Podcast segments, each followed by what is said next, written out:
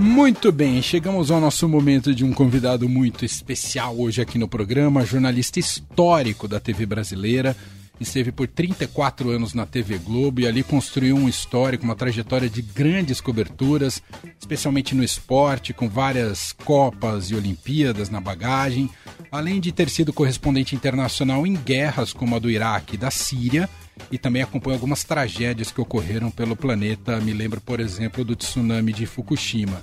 Uchoa, estou me referindo a Marcos Uchoa, que chegou a se candidatar para deputado federal, né, depois de deixar a TV e o jornalismo pelo PSB no Rio de Janeiro, mas desistiu por falta de acesso a verbas para a campanha.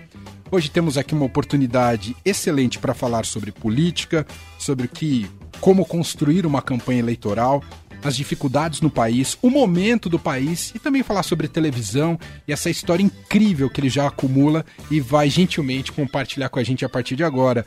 Tudo bem, caro Showa? Seja muito bem-vindo aqui à Rádio Dourado.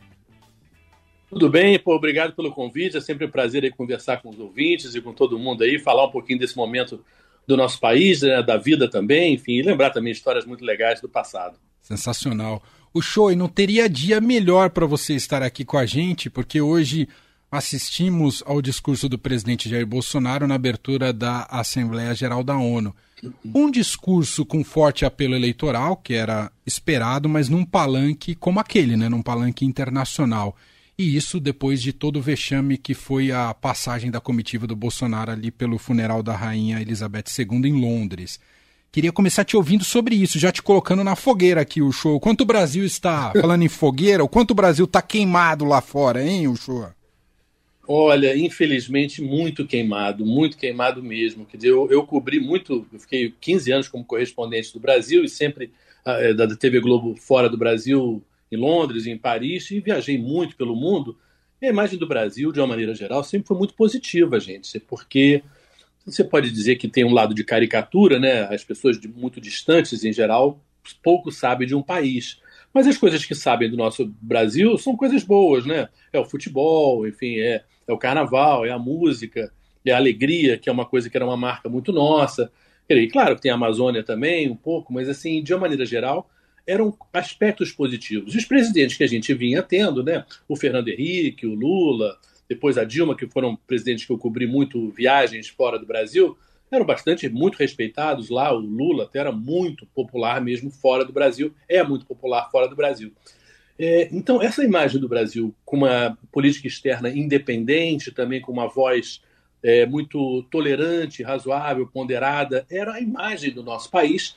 E isso se perdeu nesses últimos quatro anos é, é uma coisa que é um fato. Quer dizer, o, o Bolsonaro é pouquíssimo convidado a, eventos internacionais, ele tem muito poucos é, interlocutores de fato no mundo, digamos assim, mais próximo, que seria mais próximo do Brasil, né, uma Europa Ocidental, é, os Estados Unidos, culturalmente, eu estou dizendo. E, essa, e, e, muito por causa da maneira que ele é, né? É, e, e, uma certa falta de educação no sentido mais amplo do termo, né? em que atacou já a mulher do presidente da França, ofendeu, é, coisas assim completamente desnecessárias no mundo da diplomacia, no mundo das relações entre os países. Então ele agora, a última cartada dele foi essa, né, tentar ir no funeral da rainha, mas se você vê a foto que foi mais publicada, né, ele botando a mão lá no príncipe Charles, agora rei, rei Charles III, e sorrindo. Quer dizer, é uma coisa tão esquisita você dar os pêsames para alguém que acabou de perder a mãe, rindo, né? É assim, é tão fora do normal, né? E fora o que aconteceu é, além do funeral, né? Ali naquele comício que ele aproveitou para fazer. Agora vai na ONU, né? Foi a quarta vez que ele abriu, né? Tradicional que o Brasil abra, é, o, seja o primeiro discurso na ONU. E ele veio logo depois da abertura do, do evento, que é feito pelo secretário-geral, que o Antônio Guterres, que falou muito da preocupação do planeta com o meio ambiente, falou muito da preocupação do planeta com as fake news, que são áreas muito sensíveis e muito delicadas exatamente no governo do Bolsonaro, que destrói a Amazônia, que destrói o, o meio ambiente e que se aproveita muito dessas mentiras e desses fake news. Então, quando ele vai para a tribuna falar, ele, digamos assim, ele fala quem acredita no que ele diz, né? É muito pouco. A nível internacional é mínimo, mínimo, mínimo mesmo. E como palanque, né, para tentar melhorar os números deles internamente nas pesquisas aqui, eu não diria que foi um sucesso a viagem, não. Acho longe dele. Você morou muito. Quanto tempo você morou em Londres, Ushua? Morei 11 anos. E, e, você chegou a cobrir a família real? Foi inevitável ou não? Sim, cheguei a fazer reportagem. Eu estava lá quando a Diana morreu, por exemplo. Eu fiz, eu fiz também é, o casamento do William, da, da do, do William e da, da Kate. É, eu se, confesso a você que eu é uma das coisas que me incomodava na TV Globo. Né? É, eu acho que a TV Globo, por exemplo, tem um tripé de cobertura internacional que você que eu acho assim esquisito. Por exemplo, é, Londres, né? Muita família real, horas falando de detalhes disso, daquilo. E gente, século 21, rei, rainha, castelo, princesinha. Isso, sinceramente, isso é um absurdo, né? Aquilo, aliás, aquilo ali é tudo pago com dinheiro do contribuinte britânico, né? Mas o que, que a gente brasileiro, que não temos nada a ver com isso, até que culturalmente nós não temos muito pouco, é muito distante a Inglaterra da gente culturalmente. Não é Portugal, não é Itália, não é nem não, não é latino, nem Alemanha, é um país que teve uma imigração bastante importante no Brasil, né? Então o que, que a Inglaterra tem a ver? O que, que a gente tem a ver com isso, né? A outra coisa que a, a Globo se sustenta muito é, é, é o Vaticano, né? A cobertura do, da, da, Globo é muito de Vaticano e pouco de Itália, né? Eu diria que é muito mais de Vaticano. E eu acho lamentável, porque se você quiser respeitar a religiosidade do brasileiro, você teria que ter um equilíbrio maior na cobertura. Vamos falar mais do que, os evangélicos pensam, vamos falar mais do que, os umbandistas pensam, o que, os espíritas pensam, porque isso representa né, todas as, o Brasil como um todo. E aí a Globo fica falando de um, de um Papa católico, seja o Papa que estiver ali no momento, eu acho até esse Papa muito, muito uma boa pessoa, mas assim, mas eu acho que em termos de cobertura sobre o assunto religião, a cobertura está errada. E o terceiro tripé desse negócio é Nova York, né? Neva em Nova York, a Globo cobre, né? Sabe, oh, nevou em Nova York. Eu falei, caramba, gente, mas a TV Globo é para televisão aberta. Quer dizer, são para pessoas que jamais irão a Nova York, se forem vão uma vez na vida. Dizer, o que, que interessa essa cobertura de coisinhas, uma exposição não sei aonde em Nova York? Parece um RJTV, um SPTV, né? E nós não, e nós não somos uma colônia americana, né? Eu, digamos, eu tenho sérias questões em relação a esse tipo de, de critério, né? É, Mas eu... eu acho a família real talvez o mais absurdo deles todos. Realmente é uma coisa de e você tem razão, né? Nunca foi uma cobertura crítica à, à, família real e ao significado de uma monarquia no século XXI. A gente ficou sempre Sim. na superficialidade. Mas deixa eu passar, passar aqui pro Leandro. Leandro, estamos ao vivo com o Marcos Uchoa. Pode perguntar, Leandro. Uchoa, nessa sua passagem por Londres, você diz esse incômodo aí sobre família real e tudo mais, mas era um local que, apesar de não ser tão próximo da nossa cultura, que você se identificava, porque você morou bastante tempo por lá, né? É, é, foram 11 anos. Eu acho Londres uma cidade excepcional, né? uma, das, é uma das cidades mais cosmopolitas do mundo. Você, para vocês terem uma ideia, a escola dos meus. Eu tenho três filhos. A escola das crianças era uma escola pública de bairro, normal. Tinha 53 nacionalidades na escola. Você vê, tem gente do mundo inteiro em Londres. Então, sob esse aspecto, Londres é uma cidade fascinante, acontecem coisas incríveis, shows, exposições, né? A imprensa lá é muito boa, quer dizer, é uma cultura, e obviamente eles tiveram um império britânico, né, que, pelo mundo todo. Então, você tem realmente é, a influência de culturas de países dos mais diversos. É um lugar fascinante, sem dúvida. Eu acho só que a família real não faz parte do pacote que deveria estar na atualidade. Valeria pela lembrança do que foi no passado, a construção do que, que foi o Império Britânico, mas assim, no, no momento, quer dizer, eu acho que o que, que a, princesa tal falou para tal, brigou com o irmão tal. Isso é um troço completamente. Parece aquela série Kardashian, né, americana. Quer dizer, isso é ridículo. Assiste quem quer, né? Mas assim. Enfim, é, eu acho que essa última rainha realmente ela viveu uma história fascinante, 70 anos aí de, né, de, de, de, dessa transformação do mundo, né, outro mundo quando ela começou e, e agora. Legal, eu acho como, como uma personagem histórico super válido, mas eu diria até que com a morte dela era a hora deles fecharem essa era Verdade. não vou me meter não é questão da vida deles mas é um show de certa maneira que atrai um certo tipo de turista né é, é esse negócio mas eu acho assim meio feio porque a, a, mensagem da realeza e da nobreza é que existem pessoas que valem mais do que outras é essa mensagem no final das contas que sustentou né, a ideia de realeza e de nobreza ao longo dos séculos né de que sangue azul, né? O rei, a rainha, pô, aí na, o filho dele vira o, o, que manda porque nasceu, sabe? Troço assim, meu Deus. O filho do Pelé não será o, um novo rei, obviamente. Ele não jogou a bola que o Pelé jogou. Quer dizer, então, a brincadeira do rei eu até entendo, mas você não pode seguir isso como lógica de vida, né? É meio ridículo. Sem dúvida, sem dúvida. O show, eu queria entrar agora no assunto político e na, na sua desistência à candidatura de deputado federal aí no Rio de Janeiro. Uh, curiosamente, né, eu também o dia aqui da nossa entrevista, hoje eu vi uma reportagem publicada no G1 que mostra que 33% dos candidatos não receberam dinheiro público do fundo eleitoral para as campanhas. E foi exatamente o que ocorreu com você e o que fez você desistir da, da candidatura. Foi isso, não é, Ushua? É, quer dizer, a história é um pouquinho mais complicada. O que, que aconteceu? Quando eu viro candidato, quer dizer, quando eu realmente decido ser candidato aqui no, dia 1 de abril, até a data foi um pouquinho. Para quem é supersticioso, não é um dia bom, né? Eu devia ter desconfiado. Mas ali naquele momento, o presidente do partido no estado do Rio é o, o deputado federal, o Alessandro Molon, né, que é candidato a senador. E ele me disse que o partido pagaria a campanha. E eu acreditei, acreditei até porque todos nós brasileiros fomos informados que o fundo eleitoral tinha saltado de 1 bilhão e 200 milhões para 4 bilhões e 700, quase quatro vezes mais. Algo, algo que eu acho errado. Aliás, devo deixar claro aqui, que fosse tanto dinheiro. Mas, exatamente porque era tanto dinheiro, e quando ele disse que o partido ia pagar, eu acreditei, não havia por que não acreditar. É, o tempo foi passando e eu fui perguntando assim, não simplesmente quanto, mas assim, a ordem de grandeza, assim, mas vai pagar quanto? É 100, é 200, é 500, é 1 milhão? Quer dizer, é, eu soube com deputados federais que uma campanha custaria em torno de um milhão, um milhão e meio, embora dê para fazer uma campanha com menos. Aqui no Rio, por exemplo, deputados federais que foram eleitos de partidos de esquerda e de direita chegaram a gastar 300 mil reais. Então, achei, olha, se chegar a 300 mil reais, eu acho que eu posso fazer uma campanha para tentar ganhar.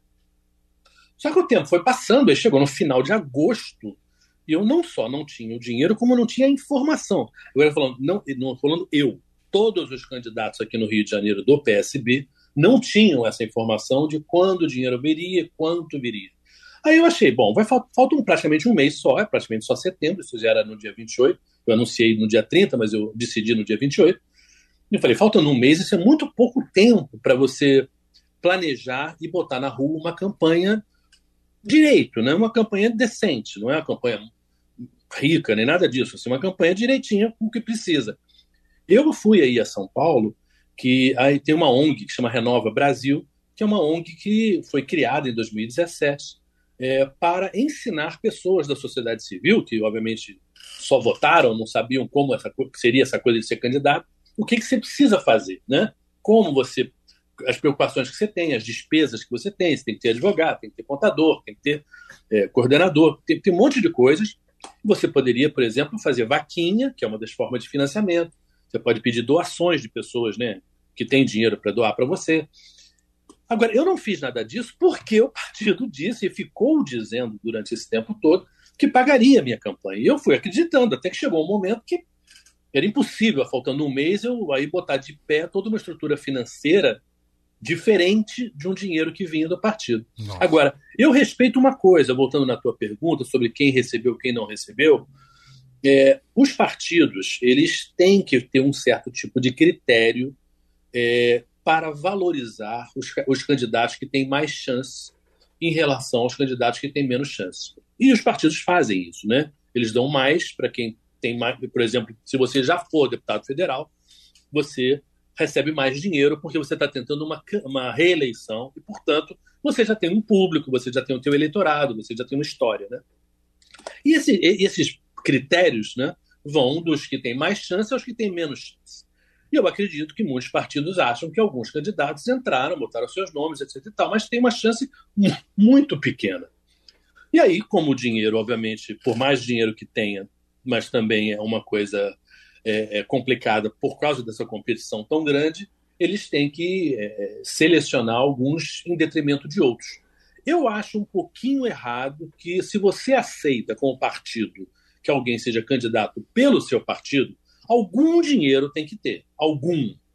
Entendeu? Agora, se o cara vai ganhar 20 mil e o outro vai ganhar 200 mil, aí você pode realmente explicar isso através dos seus critérios. Uhum. Mas algum dinheiro eu acho que tinha que ganhar e é estranho realmente você ver praticamente um terço dos candidatos no Brasil como um todo não ganharam nada. Isso, isso é errado, eu acho. Você tinha muita chance, o show. Eu não sou dirigente partidário, mas eu chuto que você tinha muita chance. Olha, se tivesse sido uma tática, teria sido uma tática muito bem sucedida, porque a quantidade de gente que depois eu soube que votaria em mim, que falou, ficou uma, uma notícia realmente muito grande, eu acho que eu teria conseguido me, me, me, eleger. Só que não era uma tática, era uma posição de princípio. Assim, eu acho assim que faltando um mês é muito pouco tempo para fazer um trabalho bem feito. E eu, eu não acredito em trabalho mal feito, entendeu? Então, falei, por isso que eu saí. É, acho que eu tinha realmente uma boa chance, as pessoas diziam, mas é, uma diferen é diferente você ser repórter conhecido, que eu sou, de ser um candidato conhecido, que eu não era. Né? Para muita gente, muito que eu encontrava na rua, não sabia que eu era candidato. E isso eu precisava realmente dar toda, todos os, os elementos necessários para fazer uma campanha para, né, desde santinho até coisa na internet, impulsionamento que você faz nas redes sociais, que custa dinheiro, tudo isso para justamente mais gente soubesse que eu era candidato. Mas, enfim, eu tinha otimismo, mas, enfim, passou. Mas futuramente você pretende ser candidato? Olha, de verdade, eu acho que não. É claro que a gente nunca muito sabe o futuro, mas a minha vontade de, a minha entrada na política se deveu ao Bolsonaro. Quer dizer, eu achava que era muito perigoso para nós, como país, né, como sociedade, ter mais quatro anos de uma pessoa assim, de uma incompetência tal. Fora a questão é, é, da maneira dele ser, da agressividade, dessa, dessa polarização né, horrível que eu acho que a gente está vivendo, que eu acho que em grande parte é fruto dele. E a segunda coisa, porque eu sou do Rio de Janeiro, era apoiar o Marcelo Freixo, que é candidato a governo, do governo do estado aqui no Rio, porque o Rio de Janeiro é um horror, né? Cinco governadores presos, um caçado, esse atual tem cinco secretários que já foram presos. Eu, eu sempre gosto de lembrar que as pessoas às vezes não pensam muito isso. Não, você não, não foram demitidos, não foram afastados, não foram presos, né? é um nível de corrupção, é um nível de, de horror, né? Uhum. E o Rio de Janeiro é isso. Então, e a terceira coisa para mim era ser deputado federal, dizer, era, era como se fosse um bônus, né? Eu estava na política mais pensando nessa coisa de ajudar, usar a minha credibilidade, etc. tal, para avisar para as pessoas: olha, o Bolsonaro é ruim, e aqui o modelo que a gente tem aqui no, no estado do Rio também é ruim, vamos tentar mudar isso aí. Então, eu diria que eu, mais provavelmente, eu vou voltar a ser jornalista, que é uma coisa que eu fiz a minha vida inteira, gosto demais. E acho que faço bem. Faz muito bem. Estamos felizes que você continua no jornalismo. Eu já matei a carreira dele de jornalista na abertura da minha entrevista, então deixa eu corrigir. Ele é jornalista, tá, gente? O Marcos Show, é, entrar na política de imediato, você teve, é, evidentemente, que qualquer político tem um partido. Isso te gerou inimigos uh, de imediato? Acabou a unanimidade como repórter da TV Globo? Ah, isso sem dúvida, Leandro, porque realmente é, é, o que, que acontece? Você, no momento em que a gente está numa agressividade tão grande pública, né, entre quem escolhe um lado ou outro lado, automaticamente, quando você escolhe um lado, você desagrada o outro. Né? Então, muita gente falou comigo assim, gostava muito do teu trabalho, mas você não... O que, que você está fazendo aí, apoiando o Lula, apoiando o, o Marcelo Freixo? E de, eu até expliquei, expliquei eu, ter, eu teria apoiado qualquer candidato que tivesse chance de tirar o Bolsonaro, qualquer um. Eu tenho eu acho que o Lula fez coisas positivas, acho que o Lula fez coisas negativas. Bom, isso eu acho que isso vale para a história de, de muita gente, de todo mundo praticamente. Mas se fosse o Ciro, eu teria apoiado o Ciro. Se fosse a Simone Tebet, eu teria apoiado a Simone Tebet. Porque quem tivesse realmente chance de tirar o Bolsonaro, eu teria apoiado. Então, sobre esse aspecto, eu sou uma pessoa mais à esquerda, sem dúvida. A minha maneira de pensar é mais à esquerda. Mas eu sou uma pessoa muito respeitadora da maioria e da, da vontade de democracia. E eu acho que o povo brasileiro, de uma maneira geral, é mais conservador. Eu escolhi o PSB até porque eu vi o PSB como um partido que estava fazendo um movimento de que entendia que, tinha, que tem que dialogar com mais gente do centro, né? O, o Alckmin, por exemplo, ele sai do PSDB para o PSB fazendo esse entendimento. O Marcelo Freixo sai do PSOL, vai para o PSB exatamente nessa mesma lógica. Eu acho muito importante que a gente, como todo, nós como sociedade, a gente passe a conversar é, realmente respeitando é, outros lados, né? E, e, e aí e por isso que era, era, essa era a minha escolha, digamos assim, de como eu me posicionava politicamente. Mas é claro que você. Eu não tinha nem rede social, gente. Então, eu abri a rede social por causa da política e em junho. E aí, obviamente, não me surpreendi que eu também não tenho idade para ser tão ingênuo, mas assim, mas é claro que tem um nível de agressividade ali que você é meio ilógico, entendeu? Que as pessoas comecem a conversa te chamando de verme, né? Bom, verme, digamos assim, que não, não é uma abertura de diálogo, né? Você começar assim. Eu achei engraçado porque são, não são coisas que me, me tocam, digamos assim. Eu não sou nenhum adolescente. Mas, mas é desagradável, sem dúvida. Agora, você vê chances dessa eleição curar essa violência, esse grau de divisão que a gente chegou no, no país, Ushua? Não, eu acho que não. Eu acho que esse é um processo que a gente vai precisar é, passar e eu acho que a gente só vai ter realmente a gente superar um pouco esse nível de agressividade, talvez na próxima eleição, daqui a quatro anos, quando o Lula não, não for candidato, e aí ele vai vai estar fora, digamos assim, tudo que ele representa como símbolo, né, não vai estar mais em jogo. Ele já disse que isso aqui vai ficar mais um mandato. E aí a gente, de certa maneira, vai ter candidatos que não tenham um passado tão ligado. Né? Claro que vai ter um candidato do PT, obviamente vai ter um candidato do PT, como vai ter um candidato dessa direita bolsonarista, eu imagino. Mas eu acho que já vai estar num nível mais diluído né, de raiva que o Bolsonaro representa. Né? Eu acho que essa história não é uma história brasileira, né? A gente tem que reconhecer. É. O Trump, né, o Donald Trump nos Estados Unidos representa mais ou menos o mesmo, a mesma situação, né? Queria você um país bem dividido, e muito agressivamente dividido, e as redes sociais têm culpa disso, né? Quando a gente fala em, em regulamentar a mídia, né? Basicamente, eu acho que a regulamentação de mídia hoje passa por é, é, mudar as regras de um YouTube, de um, de uma, de um Google, porque esse, essas redes sociais elas premiam o ódio, né? Se eu chegar aqui te xingando, ô Leandro, você é isso, isso, isso, isso e aquilo, xingando, a chance desse troço repercutir na rede social é seis vezes mais do que se eu chegar a falar: não, Leandro, mas eu não concordo com você, eu acho que isso que você disse não é, não é bem assim. Uma pessoa ponderada, ela não, não faz tanto barulho na internet quanto uma pessoa agressiva.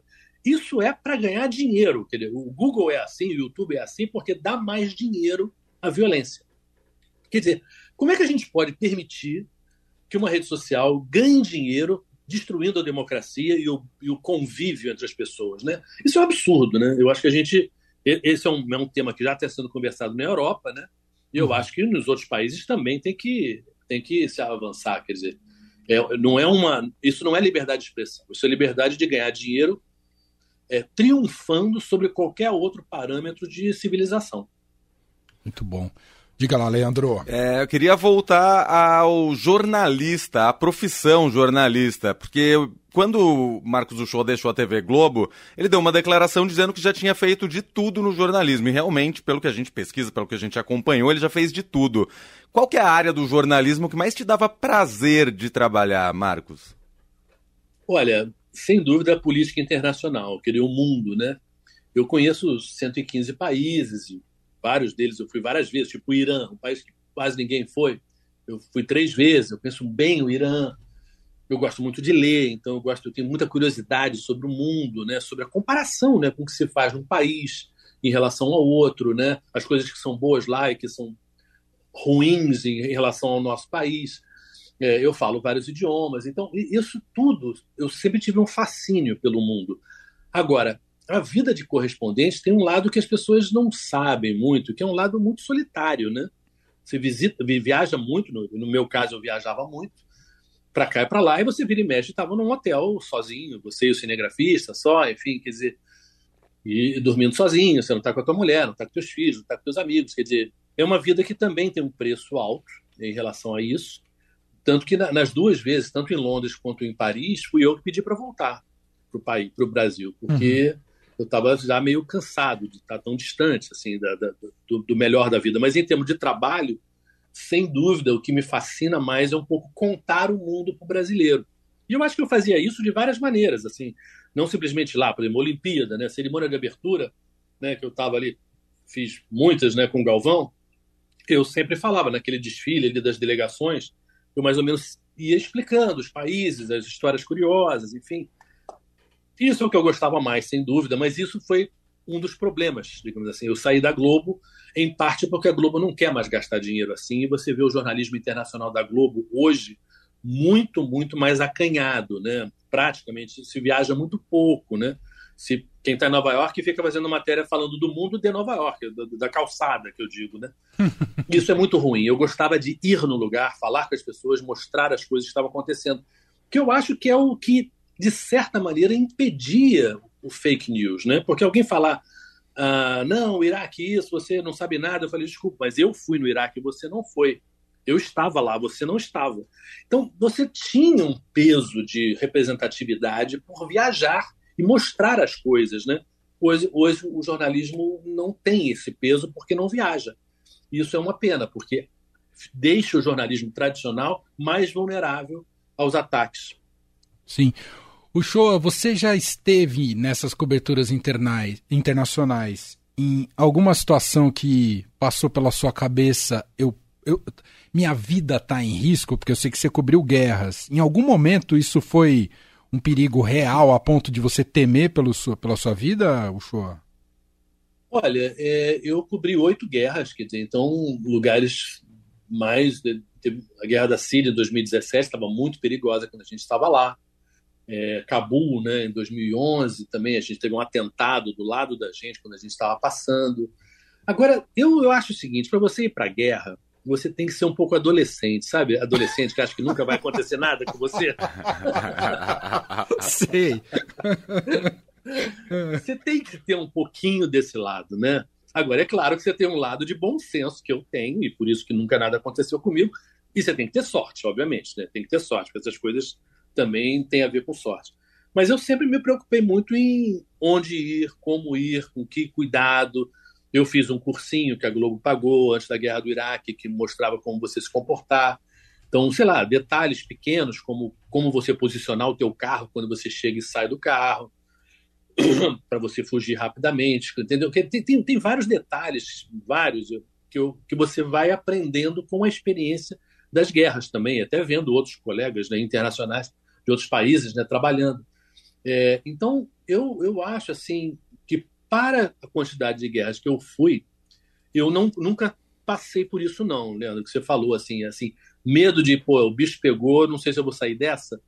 Eu nunca tive essa sensação, assim, sempre achei que eu ia sair dessa. Mesmo durante o atentado lá em Cabul, que era as bombas do lado, assim, bem pertinho, um pânico total ali da multidão na rua que a gente estava passando. Mas eu estava achando que a gente ia conseguir fugir, sabe? Uhum. E eu acho que mas eu acho que, de certa maneira, você tem que ter, ter sorte, quer dizer. E tem, e tem que ter um cinto de utilidades do Batman, porque você está imerso ali na crise do país, aos escombros, a guerra, acesso a dinheiro, comida, água. Como é que você se virava com essas coisas, o show? É, e, e isso é uma coisa que as pessoas é, que é uma das partes perigosas da guerra, né? O, o caixa eletrônico não funciona em guerra, né, gente? Então, quer dizer, você tem que. Você vai para a guerra com dinheiro vivo, né? Que nem a família do Bolsonaro comprando imóvel. É tudo em dinheiro. Achamos uma função para a família do Bolsonaro.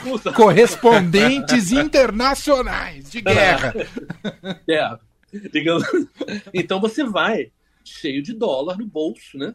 E você fica naquela dúvida. Você deixa no hotel, sei lá, se você estiver num hotel, você deixa no hotel, mas pô, todo o dinheiro no hotel, você anda com o dinheiro. E é claro que o nível de desespero que você encontra em guerra é muito grande. Você pode encontrar uma pessoa que normalmente é honesta, mas que ela sabe que você tem dinheiro e sabe que se ela conseguir aquele dinheiro, ela pode salvar a família dela. Então eu não estou querendo julgar aqui, mas assim são momentos de desespero que se você não passa, você é muito difícil você dar uma opinião à distância, né? Imagina que você está com a tua mulher e teus filhos ali, pô, precisando fugir, e você sabe que, pô, se você roubar aquele repórter ali, você consegue salvar todos, né? É complicado. Então, você tem também, além da questão do perigo da guerra, essa questão de que você é um, um certo caixa eletrônico ambulante andando pela rua, né? E as pessoas sabem disso, né? Uhum. Então, isso é delicado. Outra coisa que, por exemplo, as pessoas não pensam é andar, né? Normalmente a gente não se preocupa muito como a gente anda, né? Andar é uma coisa tão natural, né? Mas em guerra, em muito lugar tem mina, e em muito lugar tem escombros. E aí eu não quero nem ir para bombas que não explodiram, que isso existe também, mas assim, mas a chance de você escorregar, torcer o tornozelo, cair, se machucar, em guerra, gente, isso é péssimo. Então, quando você está numa guerra, você passa a se preocupar com uma coisa que não faz parte do teu dia a dia, que é onde você pisa, como você pisa, ter um cuidado que você normalmente não tem, Nossa. entendeu? Isso, isso, isso são detalhezinhos, entendeu? Mas assim fazem parte do universo de coisas que você tem que é, é, pensar por exemplo, Guerra da Líbia, né, que eu fui, é, essa coisa de deixar o carro, como você deixa o carro, né? Você vai por um lugar e mas você tem que deixar o carro já pronto para você sair correndo. Afeganistão, onde você tinha muito sequestro de jornalista, né? Você tem que ter noção que você tem 15 minutos para chegar num lugar, gravar alguma entrevista, gravar uma passagem, que é quando você aparece, fazer umas imagens e sair. Que 15 minutos é mais ou menos o tempo que dá entre alguém ver você chegar, uma equipe de jornalistas estrangeiros, né, com dinheiro, enfim, que podem ser sequestrados ou podem ser roubados, e alguém telefonar para alguém, olha, chega aqui que eu acho que tem um pessoal que a gente pode roubar ou sequestrar. Nossa. Então você tem que ser muito rápido também no teu trabalho, entendeu? É, você e o teu cinegrafista, né?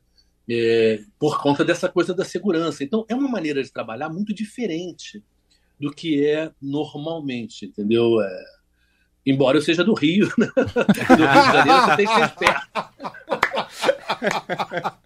É verdade, já vem treinado um pouco de berço. Já vem um pouquinho treinado de berço. o Shoa, você, quando estava falando sobre a vida de correspondente, gostar de contar histórias do mundo e tal, você citou cobertura de Olimpíada, de abertura especificamente, mas se eu não me engano, você já cobriu 10 Olimpíadas, 8 Copas do Mundo. Estamos é. em ano de Copa do Mundo. Bate uma uhum. saudade de quero cobrir em loco ou é uma cobertura tão extenuante que você prefere agora ficar no sofá, no churrasquinho e tranquilinho? Olha, a, a, minha última Copa de sofá e churrasquinho foi 82, né, 40 anos. e, portanto, eu acho que até esse convite seu não é ruim. o que mudou de não, não foi o cansaço. O cansaço, para mim, não me incomoda. Eu gosto muito. Até a Olimpíada é muito mais cansativo que Copa do Mundo, porque Olimpíada né, são 33 esportes, são homens e mulheres, né? E em menos tempo, né? Metade do tempo de uma Copa praticamente. Eu acho fascinante, eu gosto, adoro a Olimpíada. Mas mesmo a Copa, é, o problema que aconteceu é que houve uma transformação muito grande do tipo de cobertura. E o que, que eu digo? Quer dizer, você, além dos jogos, você faz treinos né, de seleções que vão enfrentar o Brasil ou de um, de um grande jogo. E antigamente você fazia o treino, você entrevistava os, os jogadores principais. Hoje em dia isso acabou. É, hoje em dia são treinos fechados ou 15 minutos no máximo para você gravar alguma coisinha e você sai e tem uma coletiva de um jogador que, que quem escolhe é a delegação do país lá. Então é um tipo de trabalho tão, tão frustrante porque você pode acrescentar Verdade. muito pouco, entendeu, do que você da, da, da, do que você está gravando, do que você está descobrindo. É muito pouco. Ficou muito para quem é repórter, a cobertura de Copa do Mundo ficou muito chata, muito chata mesmo. E não só eu, você viu o Tino Marcos, né, que era meu colega também, que fez muitas Copas comigo, né, a gente fez junto. O Tino Marcos também ficou muito frustrado, até porque ele cobria Brasil, né, Então ele, ele tinha que fazer essas reportagens da seleção brasileira para o público brasileiro, e cada vez menos material ele tinha para fazer, porque o Tite é um adepto desse dos 15 minutos. O Tite, se, fala, se falou muito do Dunga, né? Mas o Tite é pior que o Dunga. O Tite fecha mais treino que o Dunga. Então, você tem um material de imagens, um material de entrevista muito pobre para você fazer uma reportagem interessante. Isso é frustrante. Então, sob esse aspecto, eu não tenho saudade de Copa do Mundo, não. É, é, eu já fui ao Catar várias vezes, é, é cobrindo, enfim, Al Jazeera, esporte, várias, várias outras coisas culturais também. É, não, é um, não, é não é um país que me fascine, né? é um lugar pequenininho, metade de Sergipe, né? pessoas que é bem pequenininho mesmo. E, e é, um, é uma espécie de uma Flórida árabe, né? Muito McDonald's, muito shopping center, ar-condicionado e, e, shopping, é só isso. E, claro, o pessoal vestido de árabe, mas é muito. Não é um mundo árabe, digamos assim, da, da história, né? Não, é um, um mundo árabe meio esquisito, assim, eu não, não gosto, não e inundado por petrodólares, ultra fechado, ultra conservador, ditadura. É, é, os eventos esportivos são uh, um manancial de hipocrisia, né, Ushua? Não, completamente. Quer dizer, você vê como eles tratam, né? O mundo árabe, de uma maneira geral, a gente fala muito dos, dos escravos, né? Eu estou lendo até o terceiro livro, Escravidão, né, do Laurentino Gomes, que é sensacional, uma obra maravilhosa é, a gente fala muito de escravidão nas Américas, né? mas houve muito tráfico de, de, de pessoas, de, de, escravos, para o mundo árabe. E isso criou na cultura árabe realmente uma, uma coisa muito racista mesmo, e muito hierárquica, de que quem eles contratam para trabalhar para eles, eles sentem como pessoas inferiores mesmo. E basicamente no Catar, quem fez o Catar, quem construiu o Catar, foram indianos, paquistaneses, bangladeshes, nepales e Sri Lanka, né? O pessoal ali do sul da Ásia são muito, muito maltratados. Muito maltratados. E eles, praticamente, de 2010, quando o Qatar ganhou a Copa, direito até agora, foram 6.500 pessoas, se calcula, homens jovens que morreram. 6.500, gente, dá praticamente dois por dia nesse tempo, morrendo. Jovens que morriam e falavam, não, morreu de coração. Mas como é que um jovem morre de coração, né? Uhum. é problema de coração, né? E era trabalhando em condições horrorosas, 12, 14 horas, naquele sol infernal que tem lá. É, condições de vida muito, muito complicadas. Vários protestos aconteceram contra o governo do Catar. Houve uma melhora? Houve uma melhora. Mas não se pagou indenizações para essas famílias, não, não, sabe? E só por causa de muito protesto, e mesmo agora os protestos diminuíram demais. Por que, que diminuíram? Por causa da guerra da Ucrânia e da Rússia onde o petróleo e o gás passaram a valer ainda mais. O Catar tem muito gás, né? O Catar é basicamente gás, não é petróleo. É, então, eles, para vender para a Europa, eles estão vendendo, estão tendo que comprar do Catar. Então, diminuiu também o tom das críticas, porque né, agora eles são, estão um pouco nas mãos né, do governo do Catar para prover gás para a Europa toda.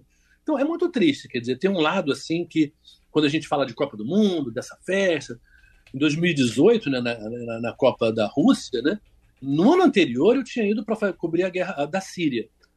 Pô, a guerra da Síria era uma guerra em que os russos bombardeavam hospitais. Bombardeavam hospitais, mas era sem querer, não, era alvo. Coisa que eles fizeram agora na Ucrânia também. Querer... E aí, um ano depois, está lá o mundo alegrinho, Copa do Mundo, aquela coisa toda. É uma coisa feia, né? Porque eu posso ser até ser obrigado a comprar o teu gás, o teu petróleo, mas eu não vou no teu churrasco, né? Na casa da tua casa eu não vou no churrasco se você me chamar. Uhum. Então vou chamar você para o meu churrasco. Quer dizer, então o esporte também nisso tem um lado muito corrupto, né? E essas duas últimas Copas, de certa maneira, ilustram isso muito bem, né? Rússia e Catar, dois dos países que mais dominam o setor de energia. É. Muito bom. Gente, daria pra gente ficar horas aqui, porque tem muita história para contar, uma visão de mundo excepcional. Esse é o jornalista Marcos Uchoa. Então, muito em breve o veremos atuando no jornalismo em algum lugar, é isso, né, Uchoa? É. Você avisa nas suas redes, ver. que agora você tem redes. Isso, isso, isso, isso. É, é o Marcos Uchoa oficial e no Twitter é o Marcos Uchoa underline. Aí tô, tava postando mais quando eu estava candidato, agora menos, mas eu vou voltar a postar de novo. Boa. Tá? Faz, faz um TikTok com aí, tá? as dancinhas, viu, show? Tá bom. um abraço, um abraço e obrigado, viu, pela entrevista. Valeu, valeu. Um grande abraço. abraço.